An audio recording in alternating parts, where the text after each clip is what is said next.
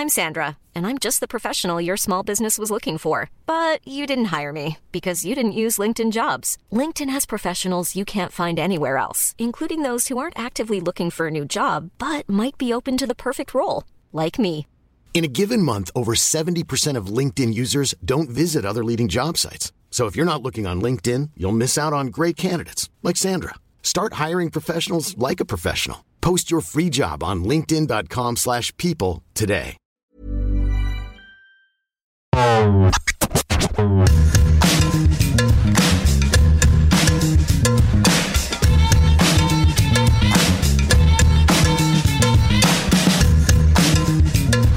Salut, c'est Cyril Morin. Salut, c'est Glenn Cellier.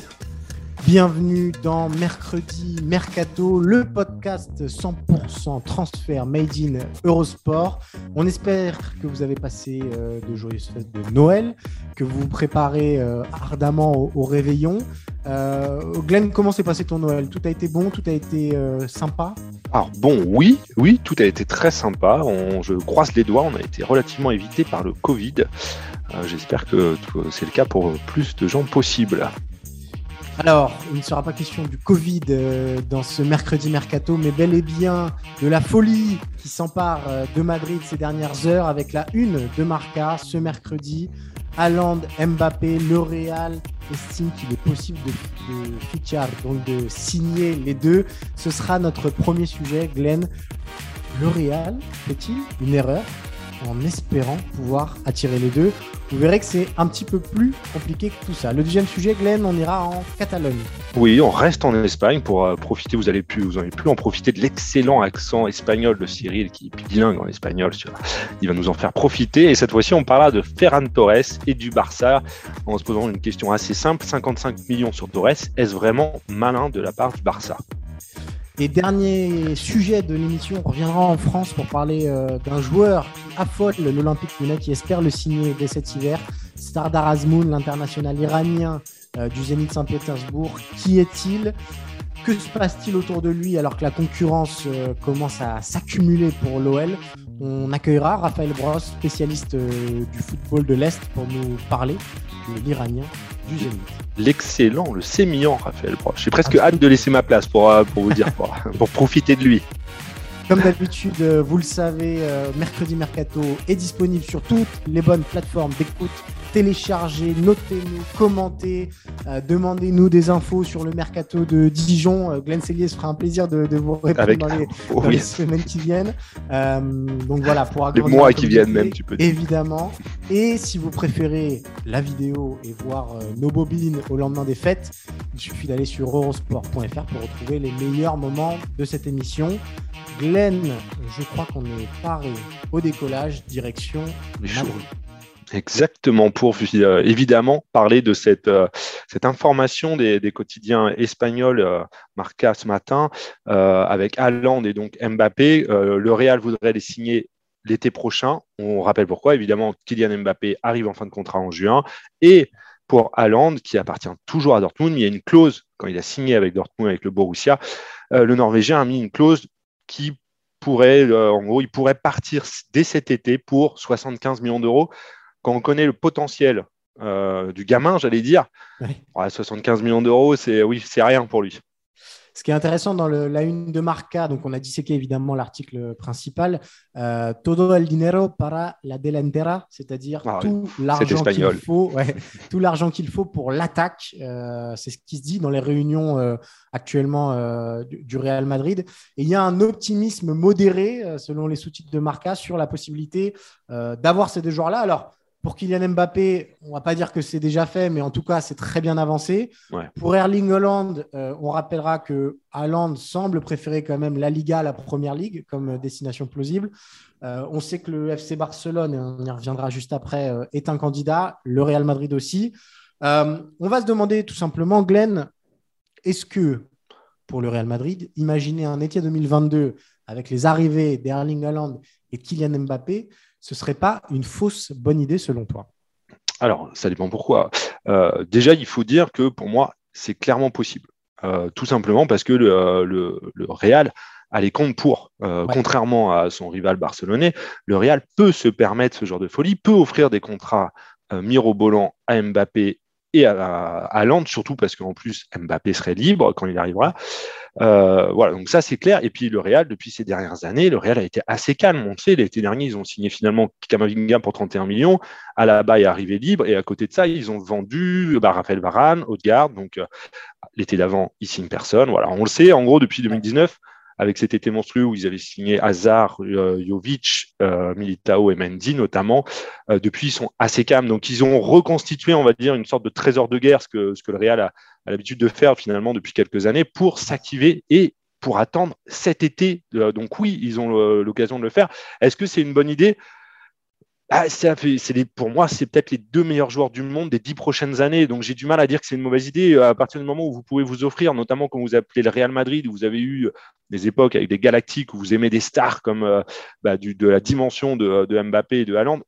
J'ai du mal à dire que c'est une mauvaise idée, en tout cas, parce que tu peux t'offrir les dix euh, deux stars des dix prochaines années. Après, sportivement, et ça là-dessus on va en parler, Cyril, je pense, c'est là où ça euh, ça me ah, ça me pose un petit souci. Je vois pas comment, je vois pas comment en fait on fait jouer tout ça, euh, les deux ensemble.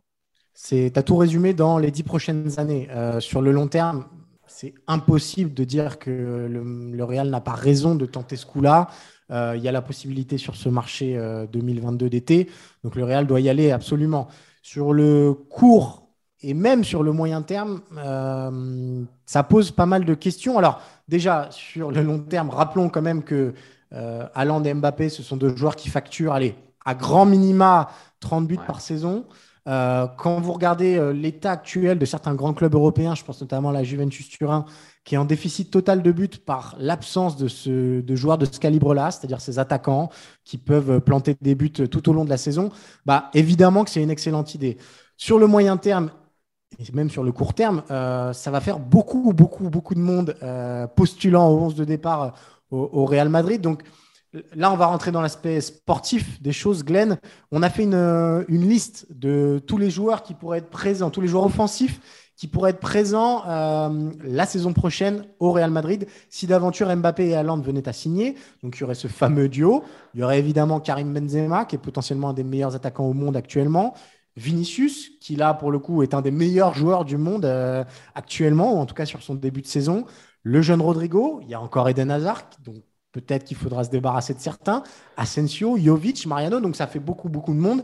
Et surtout, si on prend les quatre premiers, Mbappé, Haaland, Benzema, Vinicius, bah, les mettre sur un terrain euh, ensemble et trouver une harmonie collective.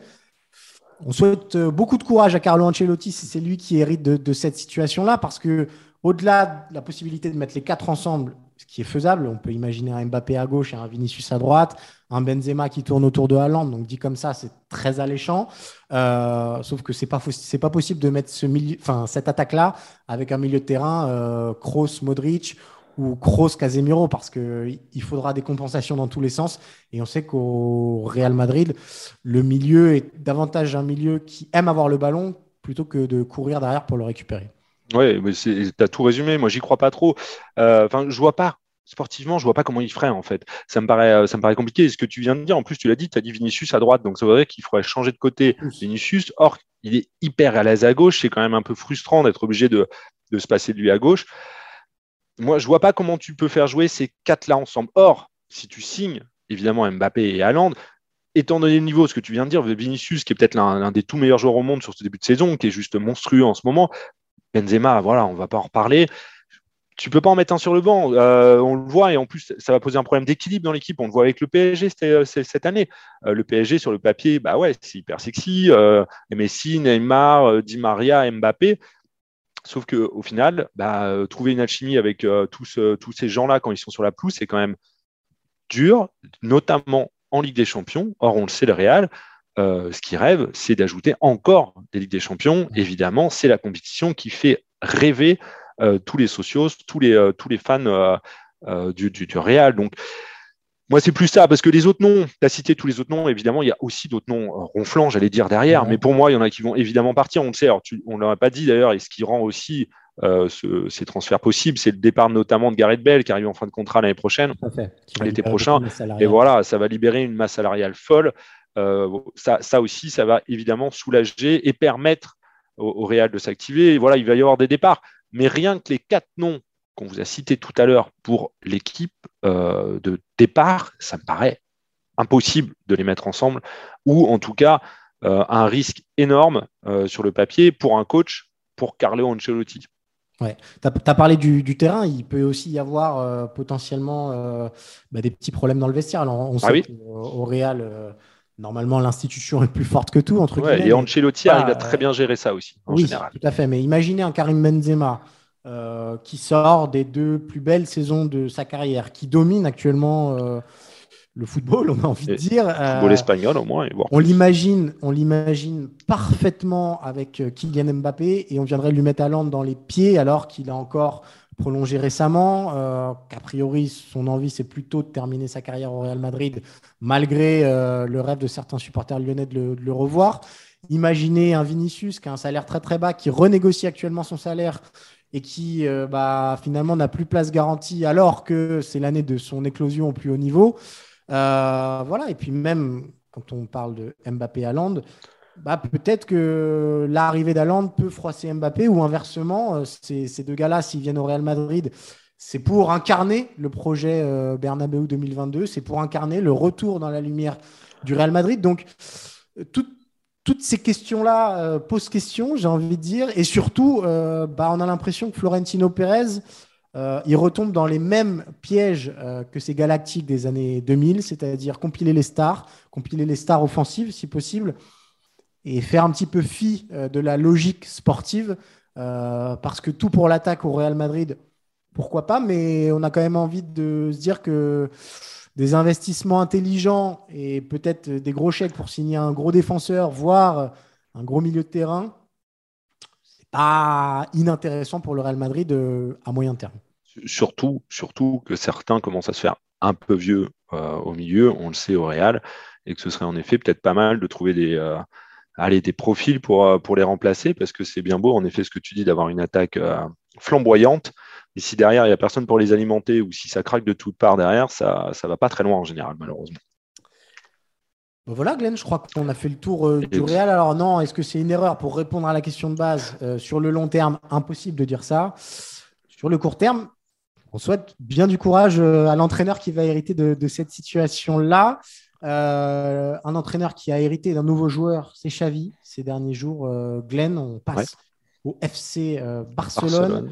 Euh, Xavi, donc, qui a accueilli, euh, c'est officiel depuis mardi, Ferran Torres au FC Barcelone, euh, l'ailier droit du, de Manchester City, qui débarque contre 55 millions d'euros. Bah, une question toute simple, peut-être Glenn, avant de se poser la question, peut-être un, petit rappel sur le pourquoi du comment de ce transfert et comment le FC Barcelone a pu mettre autant d'argent sur un joueur alors que ça fait depuis des semaines et des semaines qu'on répète d'un mercredi mercato que le Barça a, la corde au cou. On va rappeler une chose, c'est que le Barça a refinancé sa dette via un nouveau prêt il y a quelques mois avec euh, Goldman Sachs. Donc, disons que en termes de dépenses et de possibilité de mettre des millions sur un joueur, euh, le Barça n'a plus ce problème-là. Ce sera un problème à long terme avec une dette qui s'est encore euh, accrue avec ce nouveau prêt mais euh, le Barça a des liquidités qui, peuvent lui permettre d'accueillir des joueurs. En revanche, ce qui pose problème, c'est le fair play financier de la Liga, et tu vas nous expliquer ça. Finalement, pour l'instant, que ce soit pour Daniel Alves, la première recrue des Blaugrana, et pour Ferran Torres, on n'est pas encore tout à fait certain qu'il soit autorisé à jouer avec le Barça lors de la seconde partie de saison. C'est ça, tu l'as très bien dit. En fait, si le Barça peut acheter euh, un joueur comme Ferran Torres à cette hauteur de transfert, parce que 55 millions, c'est beaucoup pour un club endetté comme le Barça, c'est parce que, tu viens très bien de le résumer, ils ont fait un prêt de à peu près 600 millions d'euros à la Golden Sachs en, fin, fin d'été. Euh, voilà, donc ce qui leur permet d'avoir des liquidités. Mais ce que tu dis, voilà, le vrai souci, c'est euh, bah, tout simplement le fair play financier de la Liga qui va en, fait, pour permettre d'incorporer des joueurs comme Ferran Torres, il va falloir encore libérer de la masse salariale. Alors on le sait, le Barça a déjà gagné beaucoup en masse salariale, notamment avec le départ de Messi. On se rappelle que l'année dernière, Messi, c'est quand même 76 millions d'euros euh, dans la masse salariale du Barça, selon euh, Forbes. C'est énorme. Il y a aussi le départ de Griezmann, il y a aussi la retraite, malheureusement, de Sergio Aguero, qui ont permis de, soulager, on va dire, un peu euh, les finances barcelonaises et d'alléger cette masse salariale qui était colossale, qui plombait depuis, euh, depuis des années. Ici, le Barça est dans le rouge, c'était notamment à cause de cette masse salariale de dingue. Euh, donc, pour, pour le moment, il y a un gros doute sur Ferran Torres pour le moment et même Daniel Alves. On ne sait pas si euh, le Barça va pouvoir euh, l'incorporer. Il, y a encore récemment un dirigeant du Barça qui a redit que c'était pas à l'heure actuelle, c'était pas possible. Et c'était quelques jours avant euh, justement l'annonce de cette officialisation de Ferran Torres. Alors, il y a des possibilités. Tout n'est pas encore fermé, c'est encore possible. S'ils l'ont fait, c'est pas pour rien, c'est pas pour attendre dans six mois. Euh, les différentes possibilités, on les connaît. Il y a notamment, évidemment, soulager encore cette masse salariale en vendant des joueurs, c'est-à-dire notamment euh, les plus gros salaires. Et on pense bien sûr à Philippe Coutinho, voilà, qui a vendu pour, qui, pèse quand même presque, je crois que c'est 16 millions d'euros de salaire. C'est énorme, surtout pour un joueur qui est pas de, qui plus incontournable au Barça. Euh, l'autre, évidemment, on en parle régulièrement en France, c'est Samuel Umtiti, qui est à peu près à 3,9 millions d'euros de salaire. Voilà, il faut vendre. Il y en a d'autres qui sont évoqués. Si le Barça arrive à, libérer ses joueurs, ils vont pouvoir inscrire Ferran Torres sur, euh, sur leur liste des joueurs disponibles pour la fin de saison. C'est le but, évidemment, mais il faut encore faire des efforts au Barça pour rentrer dans les clous de ce fair play financier espagnol qui, justement, c'est ce que tu dis, prend un peu à la gorge le Barça, malgré euh, le prêt et euh, les prêts que font euh, le Barça pour essayer de, bah, de continuer de, comment dire, sa progression ou essayer de retrouver, retrouver un peu une, la, statue, la stature qui était la sienne il y a encore quelques mois ou quelques années plutôt.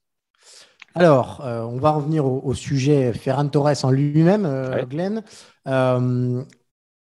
55 millions, pour donc un remplaçant de, Manchester City.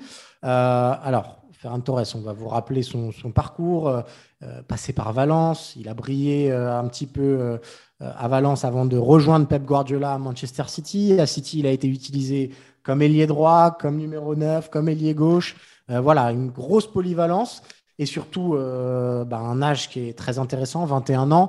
quand on voit actuellement la jeunesse barcelonaise euh, qui pointe le bout de son nez. On se dit que ça, ça complète parfaitement euh, l'effectif. Euh, moi, c'est justement sur ces 55 millions d'euros que je m'interroge. on sait que le Barça, même s'il y a eu des, liquidités fraîches, pourra pas se permettre de mettre allez, 80, 90 millions d'euros, 100 millions d'euros sur, sur des joueurs ou sur un joueur en tant que tel et devra donc aller chercher des bons coups et des coups à coût raisonnable, justement moi, je me pose la question de l'intérêt de mettre autant d'argent sur un Ferran Torres qui, certes, augmente la compétitivité de l'effectif du Barça, mais vient surtout le compléter. Euh, Ferran Torres, euh, si d'aventure Ousmane Dembélé venait à prolonger, si d'aventure euh, Ansu Fati revient enfin en forme euh, à gauche, et si le Barça signe un numéro 9 l'été prochain, comme c'est a priori l'histoire la plus probable, bah, je trouve ça quand même très cher payé de la part du, du, FC Barcelone. Alors certes, c'est un joueur qui lit bien les espaces. Oui, euh, il a encore une marge de progression, mais sa polyvalence est aussi un petit peu un défaut à mes yeux. Moi, j'ai jamais trop su quel poste euh, lui allait le mieux. Et je vois pas. Enfin, voilà, c'est encore une fois sur la somme. Voilà, quand on est un club euh, en difficulté financière comme l'FC Barcelone, mettre autant d'argent sur un joueur amené à compléter l'effectif, plus qu'à l'améliorer sensiblement, plus qu'à améliorer sensiblement le 11 de départ, j'ai un peu de mal à comprendre. Alors, sur le fond, je suis assez, d'accord avec toi, même totalement d'accord. 55 millions, j'ai trouvé ça très cher. Je pensais qu'ils allaient signer pour moi. Mais le souci, c'est que euh, pour moi, évidemment, ce ne sera pas la pierre angulaire du, euh, projet de, de, de, Xavi, je ne pense pas. Mais est-ce que le Barça peut se payer euh, n'a pas les moyens à l'heure actuelle de se payer un joueur qui peut être la pierre angulaire de son projet comme Lionel Messi?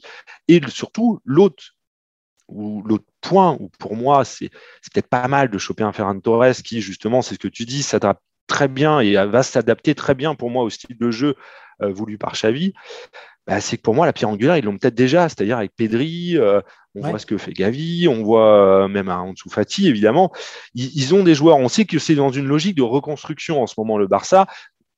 Et Ferran Torres dans cette logique de reconstruction est peut-être une pierre importante, alors peut-être pas déterminante, ça fait très cher, je suis totalement d'accord, mais au final, eh, je trouve que c'est pas mal, c'est pas bête, parce que euh, tu peux avoir un joueur qui peut jouer sur plusieurs, euh, justement à droite, à gauche, euh, on sait, on sait pas trop où il joue, mais en même temps il rend beaucoup de services. On l'a vu avec l'Espagne cet été à l'Euro où il est l'une des comment dire des clés du bon parcours de l'Espagne qui finit en demi-finale de l'Euro malgré sa jeunesse. Bon, voilà, il y a, je, trouve que c'est très cher, mais je me dis, c'est, pas si mal que ça. C'est, euh, il y a, voilà, j'attends de voir un peu ce que ça peut donner. j'attends, mais pas sur le court terme. Je, me dis, c'est sur un, il pense vraiment sur le long terme là pour moi, Xavi en prenant Ferran Torres. C'est-à-dire pas forcément sur cette saison, parce qu'en plus, on le sait, il revient de blessure. il n'a pas joué depuis deux mois. je ne suis pas sûr que ce soit lui qui va permettre au Barça de relever complètement la tête sur les six prochains mois. J'ai un doute. Mais voilà, je, je, comprends la logique. Et en général, d'ailleurs, je trouve, ça c'est différent, je trouve que ce que fait Juan Laporta a une certaine euh, est assez malin, euh, même sur le, long terme. On va, on va parler d'un nom qui, qui, a surgi ces dernières heures, euh, c'est notamment la RAC qui parlait du cas César Aspilicueta en fin de contrat avec Chelsea et qui aurait déjà un accord avec le, le FC Barcelone. Là, moi, je, alors, euh, on parlait de, mercato malin et de mettre autant d'argent sur Ferran Torres. Moi, je pense que le Barça doit plutôt se tourner vers des profils comme ça. Euh, César Aspilicueta, bah, évidemment que c'est une bonne idée. Polyvalence euh, de folie, leadership, expérience. Quand on sait que le Barça va, voilà, doit reconstruire quand même aussi sa défense centrale et potentiellement trouver un nouveau numéro 9 bah, j'aurais plutôt gardé ces 55 millions d'euros là pour euh, aller faire un gros coup l'été prochain plutôt que de prendre un genre de complément. En revanche, la direction prise et bah voilà les bonnes affaires, euh, bah voilà si, ça se fait pour César Aspilicueta, évidemment que c'est une excellente idée. Euh, le Barça devra plutôt se tourner vers ce genre de profil-là à mes yeux pour encadrer la, jeunesse triomphante qui sort de, de. Wait and see. On verra pour euh, Ferran Torres. Si ça se trouve, ce sera un crack et on aura eu complètement tort dans ce mercredi euh, mercato. Mais voilà, la somme nous a en tout cas euh, interrogé, Glenn. et ben on va tranquillement terminer cette émission, si tu le veux bien, en accueillant un invité de marque, Raphaël Bross, pour nous parler d'un cas spécifique, le cas de Sardar Azmoun. Nous voilà donc euh, en Russie, dans Mercredi Mercato, euh, exotisme total en ce mois de, décembre. On accueille Raphaël Bros, donc spécialiste euh, du football de l'Est, contributeur que vous connaissez pour Eurosport, qui a notamment déjà intervenu dans, Tour d'Europe. Bah, salut Raphaël, comment ça va déjà? Salut Cyril, écoute, ça va plutôt très bien. J'espère que toi aussi. Plaisir de venir vous rendre visite dans Mercredi Mercato. Eh ben, écoute, euh, ça, va ici aussi très bien. Euh, on vient de voir pour parler d'un cas euh, qui fait pas mal parler ces derniers jours sur le marché des transferts. c'est le cas Sardar Azmoun, l'attaquant du Zénith Saint-Pétersbourg. alors, ces dernières heures, il y a l'Olympique lyonnais qui suit de toute façon le, cas Azmoun depuis l'été dernier. Junio était un fan du joueur. Peter Boss l'aime beaucoup. On sait que Lyon va perdre euh, Slimani et Kadewere pour la Cannes. On sait que Lyon cherche de toute façon un attaquant de pointe. Euh, aux nouvelles, Newcastle s'est également invité euh, dans la danse. Et l'Atalanta, ce mercredi, qui est également un club intéressé par l'international iranien. Une question toute simple. Pour commencer, Raphaël, c'est qui Sardar Azmoun? Quel type de joueur c'est? Est-ce que c'est un buteur pur ou est-ce que c'est un joueur qui sait faire beaucoup, beaucoup d'autres choses? Alors, pour euh, aller rapidement sur sa fiche euh, biographique, Sardar Azmoun, c'est un attaquant iranien, il a 26 ans. Euh, c'est un joueur que moi je juge très complet. Enfin, je veux dire, c'est déjà il est ambidextre, il est relativement grand, 1m86, mais c'est un joueur aussi extrêmement rapide, enfin très rapide en tout cas. Donc il a, il a une palette assez large, il est très technique, très bon dans les petits espaces, c'est un bon finisseur. En fait, j'aurais du mal à donner un, un défaut là tout de suite en termes techniques. Euh, il n'en a pas, euh, ou en tout cas, je le connais pas suffisamment pour l'identifier, ou alors il doit être tout petit. Mais euh, non, donc aujourd'hui, pourquoi est-ce qu'il est autant sollicité? C'est en raison de sa situation contractuelle, puisqu'il sera libre en juin prochain, donc en 2022. ce qui fait que bah, c'est délicat de, de, le conserver pour le Zénith. Oui, en tout cas, le Zénith pourrait lâcher pour une somme moins élevée. Le deuxième élément, c'est justement ça, c'est le montant de transfert qui pourrait être demandé. On parle d'une somme avoisinant les 3 millions d'euros, donc c'est franchement cadeau pour un joueur comme ça. Donc son âge, c'est un autre élément, j'ai dit, il a 26 ans, donc il a encore de très belles années devant lui. C'est pas non plus un jeune, mais euh, en même temps, euh, il, a, encore un sacré potentiel à exploiter. Et puis, c'est un joueur qu'on a l'habitude de voir en Ligue des Champions, alors surtout en phase de groupe, puisque le Zénith va rarement au-delà. Mais euh, bah, c'est typiquement en, lors d'un tour préliminaire de Ligue des Champions qui s'était fait remarquer par Peter Bosch, par exemple, à l'époque où celui-ci entraînait l'Ajax au niveau du, profil euh, de joueur, donc euh, attaquant complet, est-ce qu'il ressemble à un attaquant euh, récent Il te fait penser à quelqu'un ou pas spécialement? Alors au pays, on lui donne le surnom de Messi iranien. Bon, pour moi, ça va pas du tout. C'est très peu pertinent parce que bon, déjà, on peut difficilement comparer quelqu'un à Messi et d'autre part, physiquement, techniquement, ça colle pas trop. En revanche, une comparaison, elle aussi, mise en avant par les médias qui me semble plus judicieuse, c'est celle vis-à-vis de Zlatan Ibrahimovic. alors, pas aussi grand peut-être, pas aussi physique, mais c'est un peu le même registre d'attaquant qui peut s'imposer dans les duels, mais qui est aussi très habile balle au pied, euh, qui peut, euh, voilà, qui est très présent dans la surface, euh, qui peut faire des différences vraiment sur, sur un geste technique. Il n'a pas du tout le même caractère en revanche, évidemment, en même temps, personne n'a le caractère de Zlatan. Mais voilà, aujourd'hui, spontanément, je peux te sortir ce nom-là, mais sinon, je vois pas trop quel autre attaquant ressemblerait à celui-ci. Alors pourquoi il a fallu autant le mercato euh, Tu en as parlé. Il y a évidemment sa situation contractuelle. Il y a ses buts. Euh, on est 104 euh, matchs, je crois, avec le Zénith et une soixantaine de buts marqués. Donc c'est vraiment un buteur racé. Qu'est-ce qui se dit ces dernières heures du côté de la presse russe? Est-ce que déjà on parle beaucoup du cas Azmoun en Russie ou est-ce que pas tellement? Et est-ce qu'il y a voilà, en France, on sait que l'équipe avait affirmé il y a quelques jours que euh, L'OL et Azmoun s'étaient mis d'accord sur les détails d'un contrat et qu'il restait désormais à l'OL de convaincre le Zénith Saint-Pétersbourg. Est-ce que la tendance est similaire euh, en Russie? Est-ce qu'on voit encore Lyon comme le grand favori pour, euh, pour Azmoun? Alors, le cas Azmoun fait parler, oui, au niveau de la presse russe. Et le nom de Lyon revient aussi régulièrement. C'est un club qui est intéressé de longue date et là qui est revenu à la charge, effectivement. en revanche, bon, comme tu l'as dit en tout début d'émission, il y a aussi d'autres prétendants qui commencent à frapper à la porte. Mais la situation, en fait, elle n'a pas tant évolué que ça par rapport à l'été dernier. C'est-à-dire que c'est pas franchement une question d'argent pour le Zénith. Le Zénith, c'est un club qui est adossé au groupe Gazprom, donc financièrement, ils sont pas dans un besoin impérieux de vendre euh, des actifs. Donc voilà, mais c'est une question de compétitivité, d'être toujours euh, présent à la reprise pour euh, aller chercher un nouveau titre de champion de Russie ou pour être performant aussi en Ligue Europa. Donc ils ne se voient pas lâcher Azmoun comme ça sans avoir un remplaçant derrière. Euh, donc là, c'est quelque chose qui été avancé notamment par euh, Sport 24 qui est un média euh, référence en Russie. Et bonne nouvelle peut-être pour l'OL, ça je l'ai aussi lu il y, a, il y, a, peu de temps, notamment chez Sport Express, le Zénith s'apprête à recruter Ivan Sergeyev, qui est un buteur du Krylia Sovetov Samara. visiblement, la signature est vraiment imminente, il aurait passé la visite médicale, ça va se faire. Donc peut-être que ça va libérer une place et Kazmoun va pouvoir partir. Sauf qu'Azmoun n'est pas le seul à vouloir partir du côté du Zénith. Il y a aussi l'autre attaquant star, c'est-à-dire Artyom Dzuba, qui est lui aussi en fin de contrat en juin 2022, qui euh, est lui aussi sollicité, pour le coup surtout en Russie, mais qui a 33 ans. Donc pour le coup, les dirigeants vont sans doute euh, lui accorder d'abord le bon départ à lui, et éventuellement, s'il trouve un autre remplaçant, euh, peut-être pour Azmoun.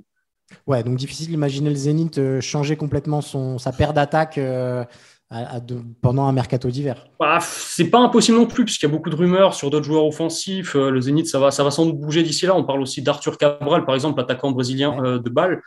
Donc, pour résumer, en fait, euh, je vois très mal Azmoun débarquer à Lyon le 1er janvier ou 2 janvier. Voilà, ça ne faut pas trop se faire d'illusions. Mais d'ici au 31, c'est une opération qui, à mon sens, peut toujours se faire, en tout cas s'il y a du mouvement. Mais voilà, vous savez un petit peu plus qui est Sardar Azmoun et pourquoi il affole tous ces clubs euh, européens en premier lieu euh, de l'Olympique euh, lyonnais. bah, c'est la fin de ce mercredi mercato entre le jour de Noël et le Nouvel An. merci beaucoup, Raphaël. Merci beaucoup, Glenn. N'oubliez pas que mercredi mercato est à retrouver sur toutes les bonnes plateformes d'écoute. Si vous voulez nous voir en vidéo, il suffit d'aller sur eurosport.fr pour retrouver les meilleurs moments de l'émission. Merci beaucoup. On se donne rendez-vous la semaine prochaine. Le mercato sera officiellement lancé. Martin sera officiellement de retour. Donc, gros programme en perspective. Merci beaucoup, messieurs, et à la semaine prochaine.